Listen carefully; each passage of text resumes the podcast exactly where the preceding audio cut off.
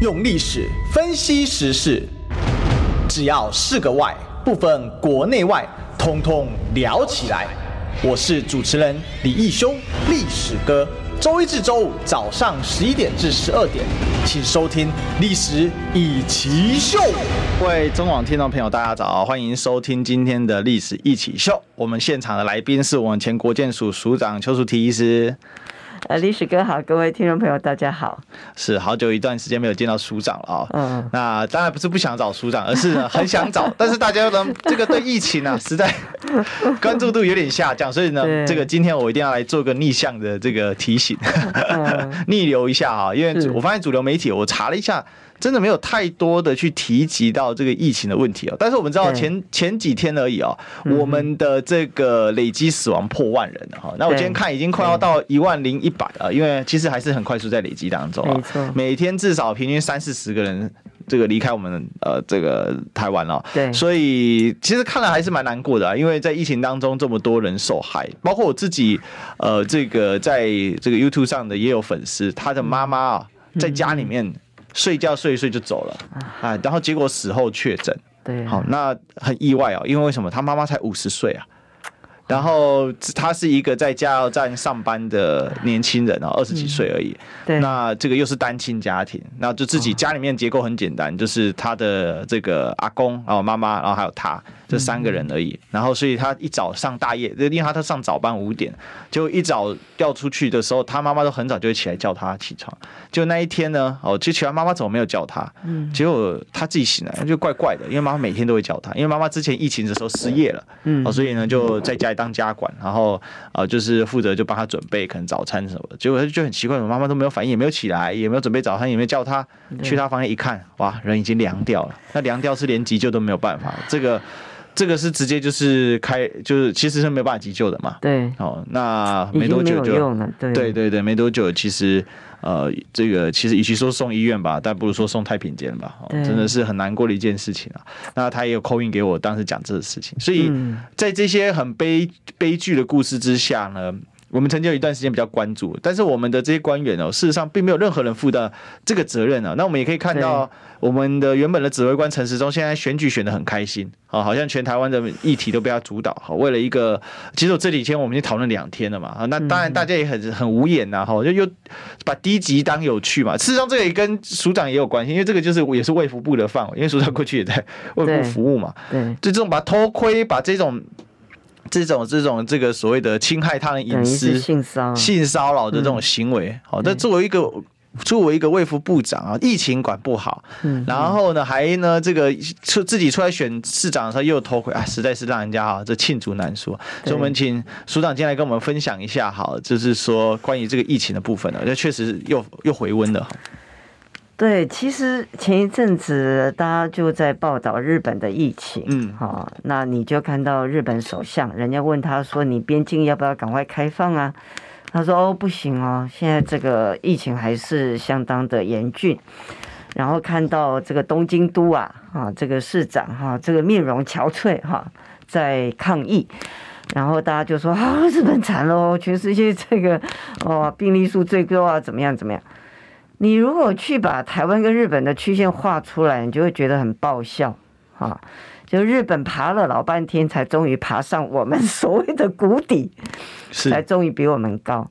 那日本从去年以来一路到现在呢，它每一波，嗯，我们这边报道它好像这个哇狂风暴雨都，它每一波都没有比我们高。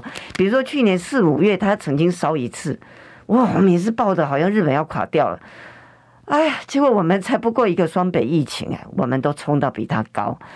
那我们四月起的这一波，那个死亡率，因为我们大家都知道台湾检验量能有限嘛，你不能看发生人数。我们那个死亡率的高峰是仅次于香港而已啦，哈，还没有 还没看到哪个国家比我们高。我们比那个南韩，全世界认为他们简直是疯了，我们都还要高。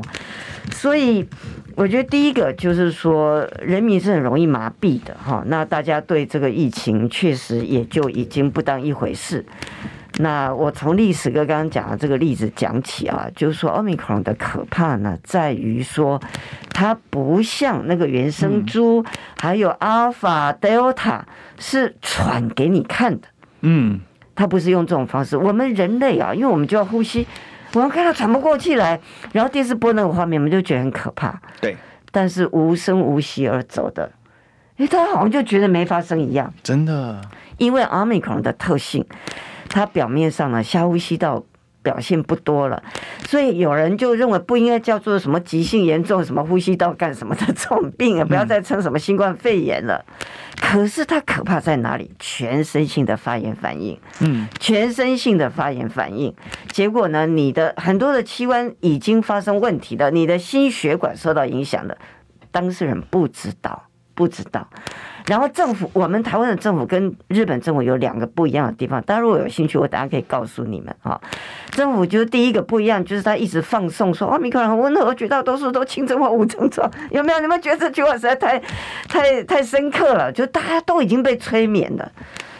但是日本政府不是这么讲，他告诉你不能掉以轻心，这个还是会死亡很多的。这第一个，他给民众的讯息。对，所以人家日本人他就是会去紧张，会去小心。他从中央到地方的政府官员都是都是那个表情，是凝重的表情。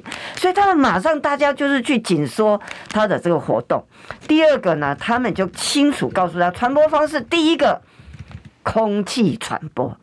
清楚的讲，所以他这些这些呃企业啊要上班的，他日本政府发给他们二氧化碳侦测仪，这个东西很便宜，其实学校教室也都该发。对，所以当你的这个二氧化碳浓度高，表示你这个空间的换气，相对于你在里面呼吸的人来讲是不够了，那你就要去改善你的通风，或者你要加装这个。有够效能够的这一种空气清净过滤的这个装置，所以，但是回过头来就说，那我们的政府就是一直这样散播这种讯息，然后人去世的时候就像无声无息的去世，太多都在家里去世嘛。你从前一阵子我们就讲，为什么重症死亡率竟然八十几趴呀？因因为他根本都没有送到医院去啊，人就死了。那怎么救呢？没办法救哈。那这个就是 Omicron 的特性，它无声无息啊，夺人生命。那它没有传给你看，但是在政府这样的麻痹之下，然后媒体现在都是在狂追这个选举新闻之下，所以我们在报道日本多可怕的时候，我们都还比它高，但我们都没有感觉。那现在一天死三十几个是一个什么概念啊？就是要把这个资料调出来给大家看，就是说一天死三十几个是什么病呢？嗯，车祸你们觉得严不严重啊？车祸应该是台湾四大。车祸再加溺水，再加跌倒，全部加起来，那还有点严重。一天十九个人啊！所以你现在一天死亡人数都超过车祸将近两倍。那什么是三十几个呢？糖尿病平均一天死二十八个，所以还超过糖尿病。哎，所以我再继续往上念嘛。中风脑血管疾病平均一天死三十二个。肺炎平均一天死三十八个，好，所以你现在每天死于新冠，在我们所谓的坡谷最低的时候，你们大家都去放暑假了，政府也放暑假耶。嗯，我们等一下来讲说为什么历史哥你今天找我来是对的，你有先见之明，有什么事情是很重要。对，那所以我们大家都在放暑假，而且政府还怎么样？政府政府其实也没有真的放暑假，人家政府很认真呢，他做什么事情啊？他催你们去国旅啊！快出门，快出门！叫做振兴经济。他疫情没有控制下来，他还有一个每天两万的基数的时候，就一直鼓励大家到处去玩。那疫情要怎么下来呢？那你暑假疫情就没有下来，是暑假疫情没有下来，所以你每天死三十几个啊！这本来就会发生，因为我们都知道它有一定的致死率嘛，就千分之一点八左右嘛，千分之二左右。那那你会有三万个人，会多少？你自己乘一下就知道了嘛。这有什么好奇怪？我根本不用去看，我就知道。好，可是我们在一天三万个人的情况之下，发生什么事情？开学，开学这件事情有多重要？大家不要以为说，哎呀，学校是一种场所，然后呢，上班是另外一种场所而已，不是这样的。我们上班的时候不太会三四十个人关在一个密闭空间关一整天的，所以你上班的场所那个空间，好，你的社交距离是往往是远比学校的学生之间要大大很多，大很多。因为学生的这个位置是挨着一排挨着一排嘛，嗯。而且呢，大人口罩会戴很好。你唯一比较危险的，也不是说唯一，当然你口罩戴的品质不够也不行。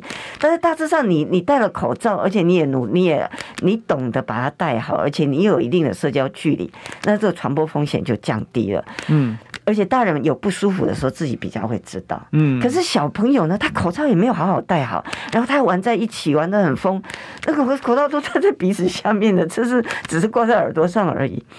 所以国外其实老实讲，在二零二零、二零二一就已经做过这个研究了。全世界各种的，你疫情上升的时候，你的防范措施，我们叫做非药物的工位介入措施，叫叫 NPI non-pharmaceutical 的这个 intervention 啊，这里面包括停班啊，或停课啊，或限制大型群聚，或限制小型群聚等等。那效果最好的两个。一个就是那种超大型的室内群聚，哈，那一种里面那么多人，像谁的演唱会你就自己知道。我也很喜欢这位歌手，但我很难过发生这种事情哈。这种超大型的群聚，你里面总会有人是感染的，然后大家又密闭在那里面。另外一个就是学校停课的效果是 one among the best。为什么？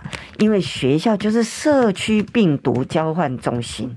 啊，那小朋友呢，会把家里面感染到的病毒带到学校去，嗯，然后透过学校这样一个很难去做到完好的这个自我防护的一个场所呢，就传给其他小朋友。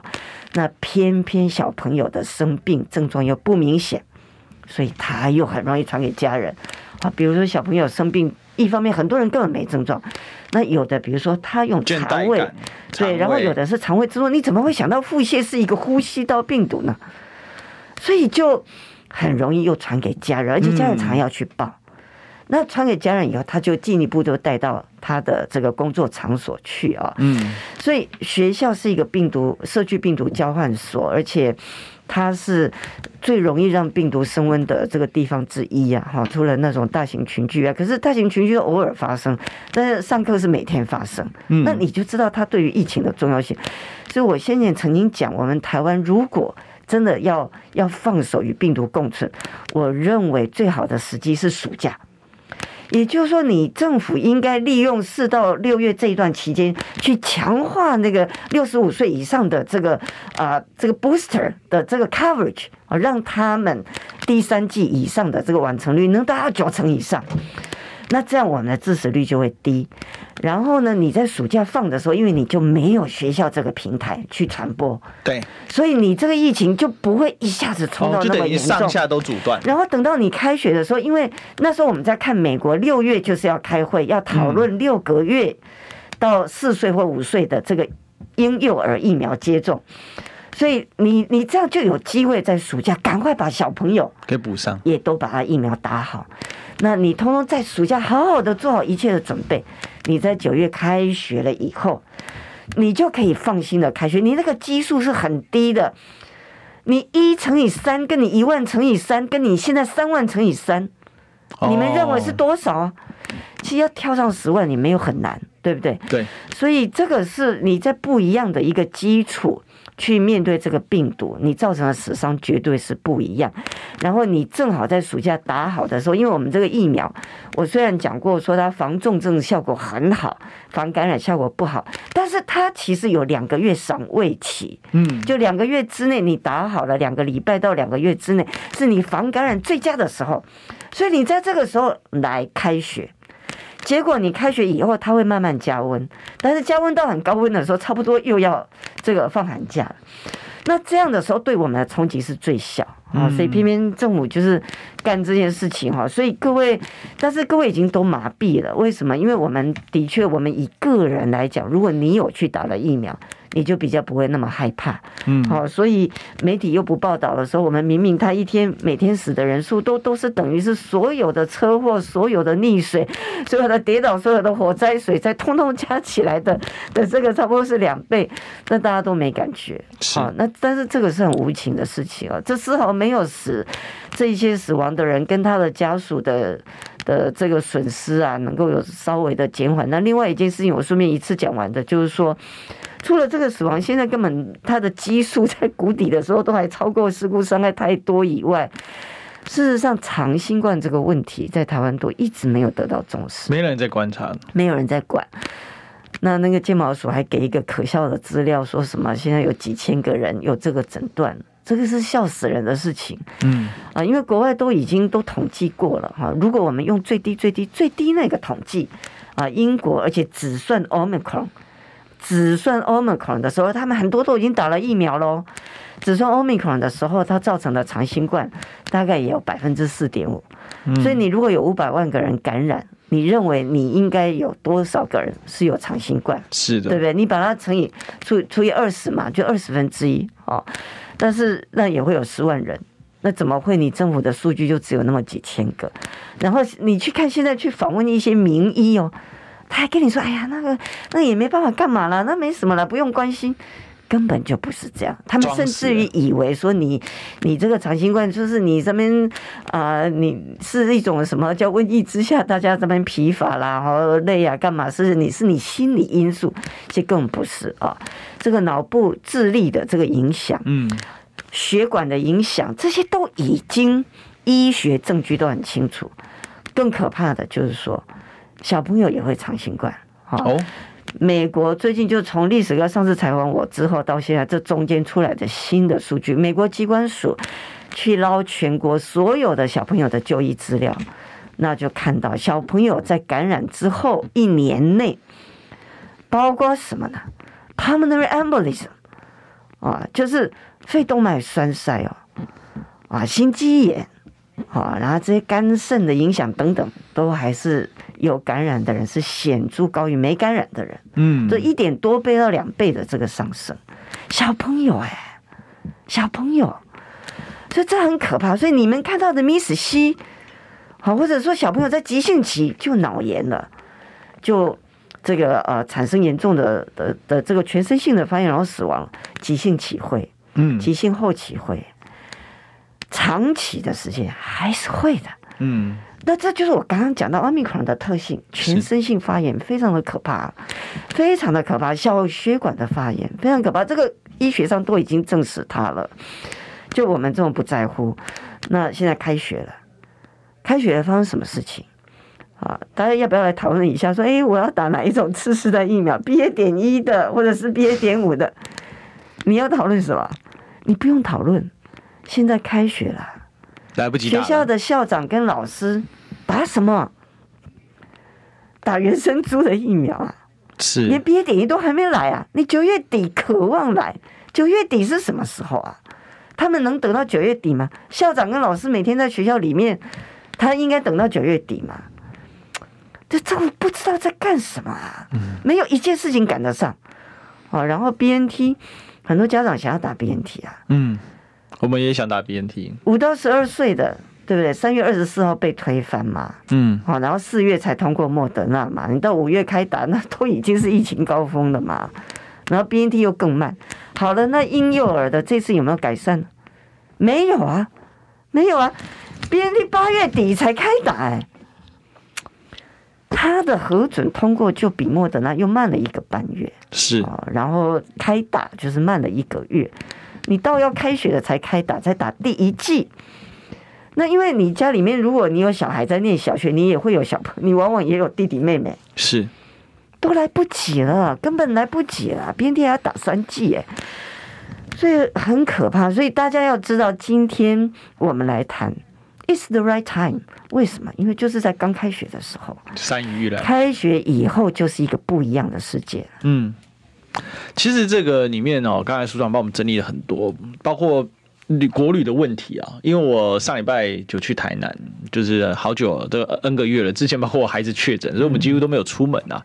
那这个这个这个我老婆也在讲嘛，就是刚好我们这个交往六周年了，所以所以就觉得好像一直都没有出去走走，然后就就去。我其实我也不知道有国旅或什么，因为我们平常太忙了，我也没用什么国旅券，但是我发现饭店全部客满。嗯，最后呢，这个我去订了，我只好找，我就找找找，我想要客满，这时候你只有两种选，一种住最烂的，另外就是住最好的。后来那那我们不肯住最烂的，反正那我就去，好吧，那我就狠下心去订一个五星级的。结果五星级的说可以，但是你全额付出，而且不退，那我就让你进来。我说哇才这么硬啊，这这个，但是好吧就去，然后去结果。真的是客满嘞，嗯，到处都是人，对、啊，对，所以说真的哈，就当然我我可以理解，大家是想要出去，也必须要这样出去去舒压，政府就诱使你们是啊，他鼓励你们去感染。我觉得这个就是政府态度很重要，可怕，因为人民的需求不可能永远往后压。那你这这时候政府要做些什么样的事情，让人民可以既满足到需求，又又满足到安全，又满足到这个公共卫生这些东西，这不就是人民该这这个政府该做的事情呢？这时候，因为我们都知道哈，民进党最喜欢就是有一大堆网军在带风向，这时候就说你感染谁叫你要出门？我就问你，你就整半年，你就最好就十年全部关在你自己房间里面，这样坐牢一样。嗯，这不可能吗？小孩子也有 探索这个世界的权利。知道自己感染了。是啊，是啊，所以我我觉得这个就是说。很喜欢把责任丢给人民，那到底那你要你这个政府干嘛？不是他以自由为借口，你知道？我最近正在写一本书，我就觉得大家都遗忘了，这样不行啊！我就把终于把它写好了，十万个字啊，希望九月底可以出版。好，啊我们期待书上的大作。对，就是台湾新冠疫情的冲击与反思哈，是由天下文化远见杂志出版社啊，他们邀请我写啊，因为他们也觉得说，经过了两年多的时间，是不是这么严肃的一个事情，造成这么大的伤亡？对，九二一。的好几倍的这种冲击，怎么没有一个从专业角度论述，然后为这个历史做一些反省的这样的一个著作呢？所以他们找我啊，我就就是去写了啊这本书。那这里面我在后面的那个反思里面，我提到一点非常严肃的，就是自由与人权的迷失。自由好像是人权。但是有时候自由就是让你失去人权的，假自由之名而欺凌了人民的人权。因为。我们人群里面最基本的是生命吧？如果我们生命不存在了，我们健康不存在了，那我们还谈什么哈？可是有一些民粹的人，他就会说不自由毋宁死，对不对？但是真的是这？这时候罗兰夫人那一句啊，自由自由多少罪恶假汝之名而生嘛？没错，对啊。好，那所以那那他就说叫你们自主应变，这很自由啊。那我们也自主应变一下。我我就去，我们广告也来自主应变一下。我就把这个，我就把那个历史 好。哎。然后就我们大哥不在，所以然后他今天我们想自主应变，对，大哥也自由去了哈。然后让组长您继续说。其实我刚才这边注意到大哥不在，因为我想说创到了广告，创到了，没关系，我们多讲一点，没广告不能怪我了。这个四月初的时候啊，我记得可能就是在呃演唱会那个时候，呃媒体在这个指挥中心记者会问的时候，其实指挥中心指挥官在那时候就开始讲。全民要自主应变了啊！只不过是到了后来疫情比较严重了，大家对于他自主应变这句话才有感感受。但是他从四月初第一个礼拜新台湾模式第一个礼拜，他就已经告诉你们要自主应变，而且他说要全民，还有谁？学校跟企业要你们自主应变。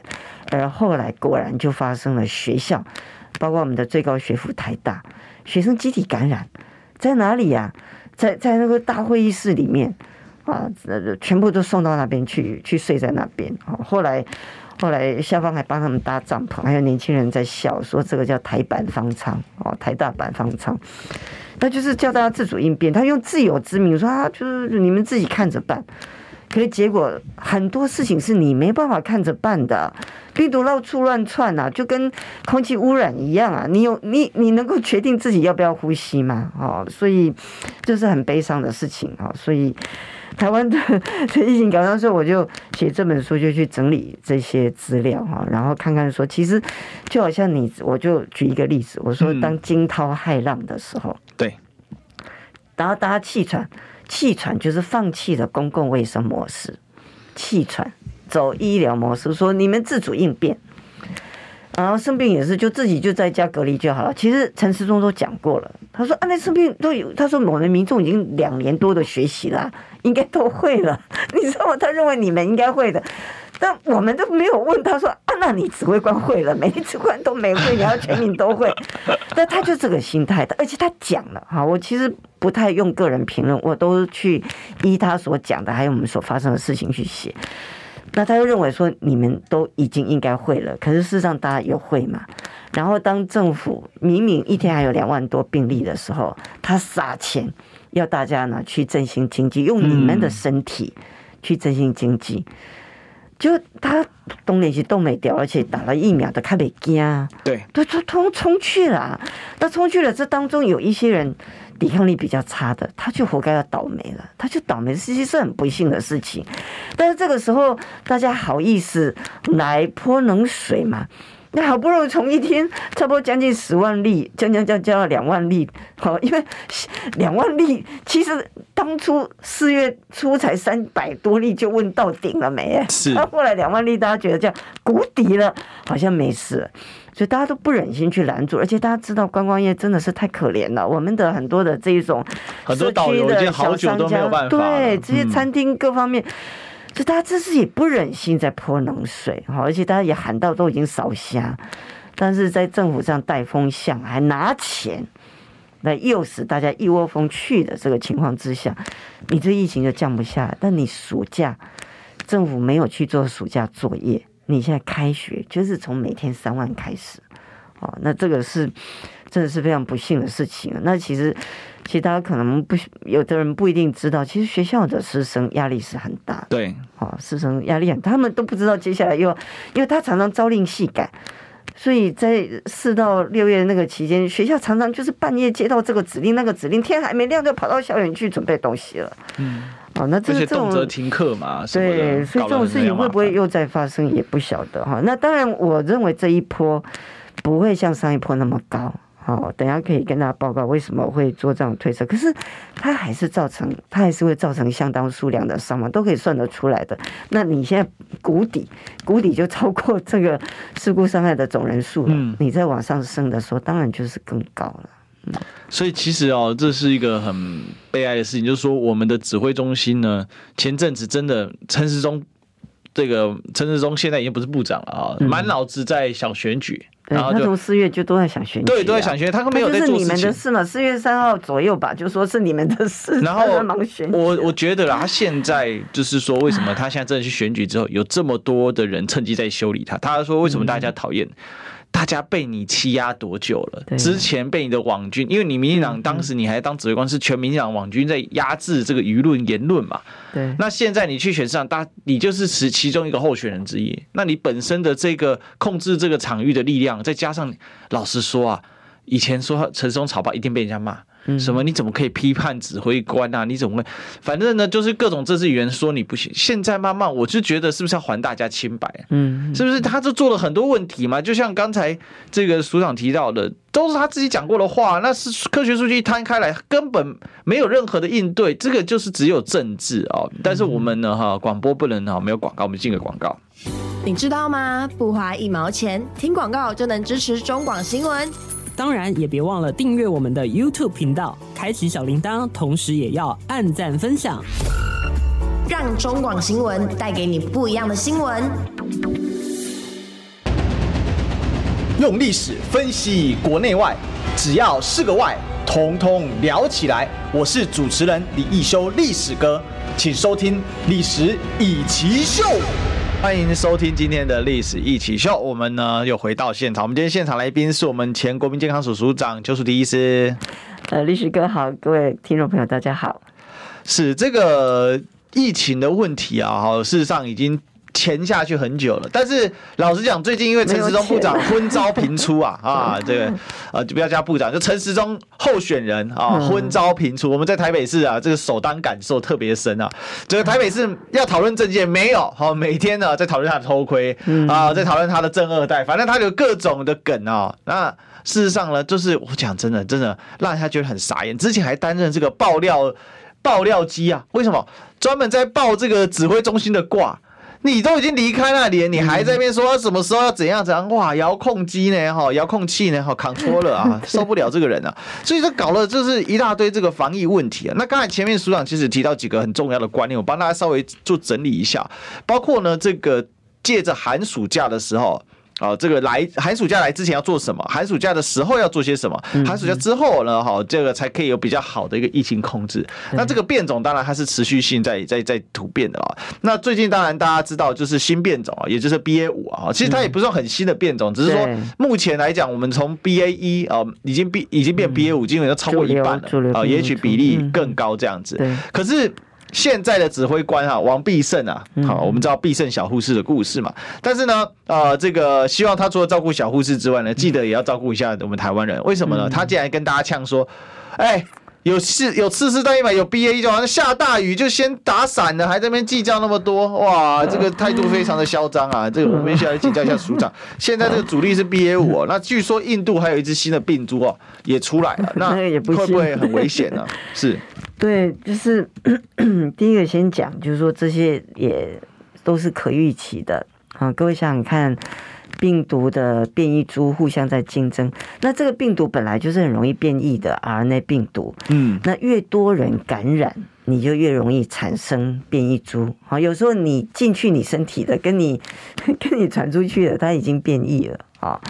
那那可是他们互相在竞争，谁会胜出呢？当然是传染力强的啊，然后你们现在又大家都打了疫苗，还有像欧美很多人都感染过，台湾现在我预我我推测大概应该是一半的人感染过了哈，因为我用那个死亡率哈去推估，我们的死亡率冲到比南韩还高了哈，所以我觉得应该很高，但是你们又有抵抗力的，它还能够传得出去，那你还需要奇怪说它有？这个这个免疫逃脱吗？那不是废话吗？他没有免疫逃脱，他怎么传啊？他就是这样哈。所以现在我们透过大家这样去去择选出来的变异株，它绝对是传染力更强，免疫逃脱更严重哈，毫无疑问。如果没有的话，我们就要庆贺说疫情要结束了哈。但是疫情没结束的话，那都是一定是这样的哈。那。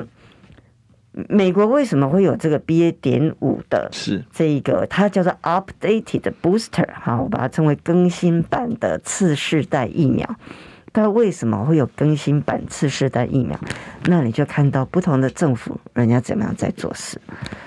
我们的政府硬要闯一个没有第三期临床试验的新的疫苗，叫高端，硬要闯。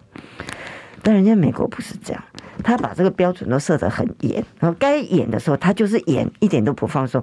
Novavax 审到今年才过哎，为什么？因为它安全性没有比较好。哦，好，那可是呢，他今年六月在审这个 BA. 点一的次世代疫苗的 EUA 的时候，嗯，美国已经是 BA. 点五为主了，所以他要这个疫苗厂呢，要拿你这个次世代疫苗。对 BA. 点五的这个有效性的数据，那当然他是拿这个实验室去做的啊，这一种免疫力、免疫的这个数据来看，就一看的时候呢，他这个 BA. 点一的次世代疫苗，而且他也有做临床试验。张仲崇不就说人家他有做临床试验吗？对，对，安全性非常好，有效性更好啊。也就是说，BA. 点一的这这一版呢，是比那个原生株那一版的疫苗更有效。好。那对 BA. 点五也的确比原生株的那一版我们旧的 mRNA 疫苗更有效，但是呢，对 BA. 点五的效果呢远不如 BA. 点一的效果。但是美国政府看到了，我们我其实去年我就一直讲 mRNA 疫苗最大的优点就是它改款非常容易，是它很容易改款。你像 Novavax 高端这种这种重组蛋白疫苗改款，那是累死人了。好的，那它改款容易，所以美国政府看到它，你这个 BA. 点一的这个改款，你安全性很好，你有效性也很好，但是可惜你是对付这个旧的新变异株，对现在 BA. 点五不够，所以是美国政府要求他们，嗯，所以他没有让他过，他没有让 BA. 点一这个改款过，他要他去改 BA. 点五这一款，然后再拿来审，对。他们就很快的去改了。而且呢，像 BNT，它也做了动物实验，嗯，动物实验就发现了，它这个 BA 点五的改款呢，就对 BA 点五的效果又更好了。那这些改款是什么意思？就是说，我们的我跟大家报告过，你疫苗产生的免疫力至少有两种，一种是抗体，一种是 T 细胞免疫。抗体的这种免疫就是要避免感染，避免这个病毒进入你的细胞。所以你这个就好像说，那你这个抗体的话呢，就去对这个病毒呢，就好像是一个钥匙要去开一个钥匙孔。当病毒它钥匙孔变了，你这个钥匙是很容易就会开得不好，卡卡的，甚至于打不开。所以你对它呢，防它感染的效力就会变差。嗯，那你就去修一下你的钥匙嘛。好，去修一下就可以。比如 mRNA 疫苗是很容易就修一下，所以他把这个 BA 点五就修出来了。你看六月呢，就他八月三十一就已经送进来了，所以他很快就改好了。因为这中间他还要还要做一下这个 实验室的实验呐、啊，还有动物的实验，这速度很快。这这个不是难事，就证实它不是难事。好，那这样的一个小改款，安全性是没有问题的。这个在美国都讲了，所以他们投票是。觉得他呃，我记得是十五个里面十四个同意一个反对吧，大约是这样，嗯，是 OK 的，而且这个是惯例，你们每一年在打的流感疫苗就是这样的。哦，就每一年他要针对这个新的变变种呢，年年变种，对他就要去做新的改款，但是不用再做人体实验了。是，它是预测变种，但是你都还没有发生疫情，要做什么实验？用猜的，流感是猜的。对，所以本来就不用在人体试验了，而且因为它都用同样的方法，所以那安全性已经验证过了。是啊，那有效性在过去已经验证过，你现在就是针对那个它的这个基因序列，你再是做一个小改款，好。所以呢，安全性是一样的，是。可是有效性呢？有效性虽然你现在还没打，还没遇到病毒，可是可预其实会比较好。嗯，因为你已经你的你的这个钥匙就真的你钥匙孔的变形重新去修了一下，好。所以张尚存竟然讲说，他为了硬凹，我觉得民进党的这些官员还有学者，他们最大的特性是，就他们他们有那个自尊无上的心态。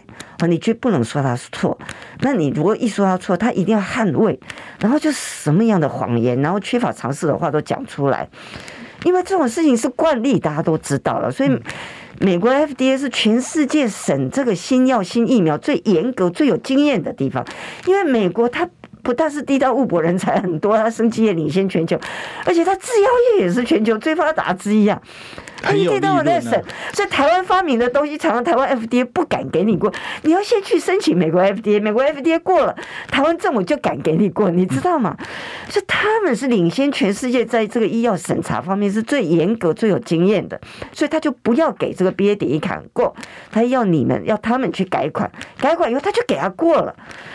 那。那所以，那他们就把人家讲成说，哎呀，他们还没人体试验，所以搞不好这还一副说 BA 点一有人体试验过，所以安全性比较好。啊、最高端的有人体试验吗？对嘛，就是然后他就乱讲 哈，所以就是他此一时也彼一时也，见到见到黄色就，所以真是我觉得这一群人实在是 unbelievable 啊，那完全是违反专业伦理了。是，而且你看，你明明 BA 点五，你效果会比较好的，你现在又这样子去吓大家，那你也不去抢。然后呢，我们可能不知道什么时候才可以打得到它。可是你打得到它的时候，它可能已经变 BA 点七了。嗯，这到底在干什么鬼嘛？然后那万一你有有机会拿到了，然后大家又怕又不敢打，就像去年一直广广告说 BNT 会心肌炎，你搞什么鬼啊？BNT 心肌炎是年轻人笑脸的小历史歌啊！那样，人家过了早会根本都不会离婚，就他每天这样广告到长辈不敢去打，因为他想我心脏好像不太好。所以大家打安全的高端，所以政府每次都这样，你就去，然后又又骗人家说啊，重组蛋白好像比较安安全，对，就是你就看美国嘛，为什么 Novavax 搞到今年才慢吞吞给他过，安全性比较差啊。所以我们像政府这样子哈，做事情颠倒是非哦，真不好意思，我如果讲的有点其他，让你们听了不是很 happy，请原谅我，因为我想到我都很难过，为什么？一个国家哈，你你的你的政治是不是清明啊？你就看那个医药卫生体系的这个医药管理，因为医药管理这件事情是，你有没有贪腐，你有没有维持住哈？你的政府机关有没有维持住它该有的守法的这个原则？然后你的医药进不进步，就看你这个国家的 FDA。嗯，好，所以我我我很难过，因为我们台湾一直都以我们的医药卫生体系为傲。嗯，那怎么会短短几年就是搞成这样？可是事实上每次都这样。你知道我们台湾的寿命在什么时候被南韩追过的？哦，二零零零到二零零八之间。哦，是哈。每次都这样搞啊，我觉得很难过哈。我我没有要讲任何一个政党怎么样，因为我是做科学的人，我拿数据讲话。我刚刚讲的这些事情都是科学事实，嗯啊，都是事实。但我觉得这样很难过。你你张尚存一个台大的副校长，哎，你怎么这么没有常识呢？流感疫苗人类打多少年了？我们台湾也打多少年了？每年我们十月要准备开始打流感疫苗啦。那你告诉我们，你今年打流感疫苗，你有没有做过人体实验呢？啊，这样是不是不安全呢？你搞什么鬼嘛？他本来就不用做的嘛，然后本来就安全性他已经知道了嘛。所以其实是用政治语言去就取代，而且他不仅他当当他想要去把错的事情讲成对的时候，对，他就把对的东西讲成坏的。哎，那当我们需要好的东西、对的东西的时候，大家就不敢。用哈，就就事实真相被政治掩盖，伤害很深远，就等于是基本把一个基本的逻辑给推翻哦。但是我们的广告逻辑不能推翻，我们进广告。听不够吗？快上各大 Podcast 平台搜寻中广新闻网新闻，还有精彩节目都准时推送给您，带您听不一样的新闻。中广新闻用历史分析国内外。只要是个“外”，统统聊起来。我是主持人李易修，历史哥，请收听《历史一奇秀》。欢迎收听《历史一奇秀》的现场，我是主持人历史的李修。我们今天的现场来宾是前国民健康署署长邱淑迪医师。医生好，大家好，我是邱淑媞。是我们今天哦，继续来关心我们一下这个疫情，现在事实上正在死灰复燃呢，也不是说死灰，从来没有死灰过了。对，所以只有号称所谓低谷一天也是两三万起跳。对，那现在呢，这个现在又很快速增加。事实上，你自己去看那个线图啊，它已经呈现一个打勾形状了哦，在前面下来到五线，对，往上在反转当中，一个 U U 字形在往上涨了。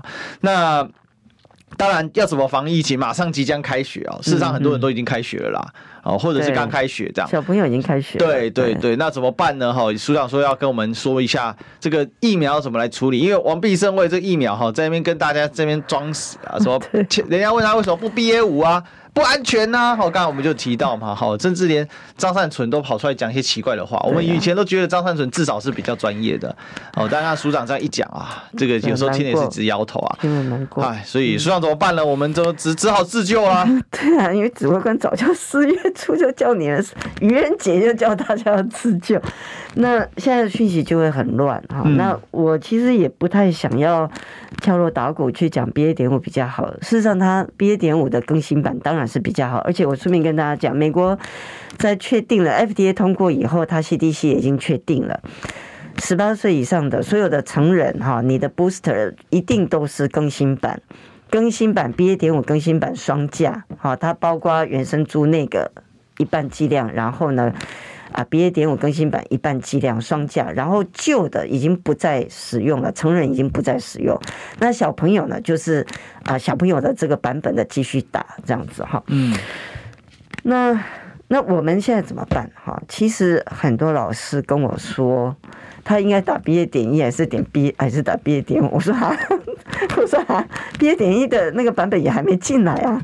九月底渴望进来，还没渴望，所以已经开学了。所以我刚刚讲到很可怜，他为什么永远都慢半拍啊？他慢好几拍哈。学校的老师跟校长，因为你打了也不是马上有免疫力啊，你要大概一到两个礼拜。是啊，所以我觉得学校的老师跟校长哈，现在就是大家就要看你的风险，你你这个 booster 一定要打。好，你一定要打。小朋友，我也建议你要打。我可以跟大家很很坦诚的报告，我自己两个孙女啊，那一个是五岁以上的哈，他去年底就去打了 BNT。那另外一个五岁以下的，哦，我们就一直在想到底要给他打 BNT 或莫德纳，所以我没有不打这个选项。我认为他们生长在，他们生活在美国，怎么能不打？哦，所以我们是毫无疑问，我们全家都觉得要打，但是打哪一种而已。后来因为考虑到圣诞节那个时候美国都很严重，而且美国其实现在也都持续都是有疫情的。哦，那那 BNT 算比较，我们我们其实都安全啊。其实 BNT 跟莫德纳对小朋友都安全，因为小朋友的免疫反应是比较弱的。嗯，所以那些在青少年的心肌炎，老人也不会，那小小孩呢也不会啊，非常非常罕见，几乎是没有。所以呢，我们就考虑到那个时效性的关系，所以我小孙女呢就去打莫德纳，嗯，好，她已经打莫德纳，但是呢两种都可以。好，所以我我是建议都要打，而且你看像新加坡啊，还有像新加坡，他们通通都打，好，那打也都很 OK，所以他。不需要去过度的，因为很多反疫苗的人在传播很多讯息哦。嗯，你在一个他，所以刚刚我讲惊涛骇浪，然后他就把这个大船就是公共卫生撤掉了，要大家下海去游泳。那这这这是很残酷的，你体力比较差，你就被大海淹没了。是，好了，现在有疫苗，就是有给你救生圈。好，那那他就已经把大船撤掉了，你自己在怒海里面，那你要不要救生圈？自己划了。哦，那当然。救生圈不是万分之，其实是万分之一万也都还算正确的安全，但是没有到十万分之十万安全哦。但是呢，你相对于你感染的那个啊重症率啊、死亡率，还有长新冠的这样的问题相比，又主要是长新冠。所以我就决定让我的小孙女还是要去打疫苗啊，因为小朋友也是有长新冠，他他得了没怎样，到过未来一年、两年、三年，他未来问题还是还是你要需要去担心啊，所以我就让他们去打，所以我建议大家都去打。那学校的老师，你已经开学了，你现在连毕业典礼都没有，那你要衡量自己的风险啊。如果你的疫苗效期效期，台湾现在。说三个月，其实美国全部全部的这个 booster，除了那个呃这个五到十一岁的以外，所有的追加追加剂都是两个月就可以打了。哦，好，美国是这样啊，两个月就可以打，因为现在这个的确是太变得太快，变得太快。嗯，那所以你如果效期到了，而你是属于比如说你六十五岁以上啊，或者你有一些慢性病，你有糖尿病啊，哈，其他这些病。我就建议你呢，就是不用等了，哈，有打有帮忙。其实旧版的一样是有提高你的这个保护力的，定期拉高一下。这只是对全国的防疫来讲，它不够高，所以那它还是疫情会传播。可对你来讲，你你总比没打好。所以你如果是高风险，你要打。好，我我的家人在学校，然后他有慢性病，他已经去打了。好，那再来就是说那个。如果是一般比较低风险的人，那你可以，你可以等 BA. 点一，而且我希望政府你要赶快去抢 BA. 点五，因为欧盟也即将要过了。欧盟过了以后，它就会怎样？它的合约就会是说，你本来是签约 BA. 点一，BA. 点五过了，你要给我 BA. 点五，而且这两家疫苗厂他们会乐于把生产线改为 BA. 点五，他干嘛那么无聊？他还继续去生产旧的干嘛？嗯，所以你要去抢，而且你有机会。你不要等到没机会，合约就可以写了啊。就如果新款，对，而且他们会愿意的。你要跟他，你搞不好你跟他要 BA 点一，他也说我们已经不生产了，你懂吗？对。所以我们政府真的很草包，你知道吗？他就他唯一的想法就是他最厉害，你们不准说他有哪里。是是，这是关键。态度很恶劣，这无聊嘛？嗯，你赶快去处理哈。那我希望未来大家是可以达到的，就是 BA 点五的。但是你如果达不到，你。你现在没有 BA 点一，连 BA 点一都没有，你就打。你如果高风险，你打原生株不是的药。嗯、我就是好，我跟我先生，我们第四第四季都是打原生株的。那你未来有新的，你就你再打新的，你不用怕你没机会再打。好，基本上大家都会需要再打。那 BNT 小朋友，因为他第一季之后，我们一般 BNT 隔三个礼拜，莫德纳隔四个礼拜可以打第二季。但是你如果疫情不严重，你就可以隔到八周，隔的久一点，你副作用少，而且你效果更好。但是如果疫情已经在烧，你就不能等了。好，所以 BNT 第二季三个礼拜，莫德纳四个礼拜，好，是没办法，因为政府给你从三万起跳，你要怎么办？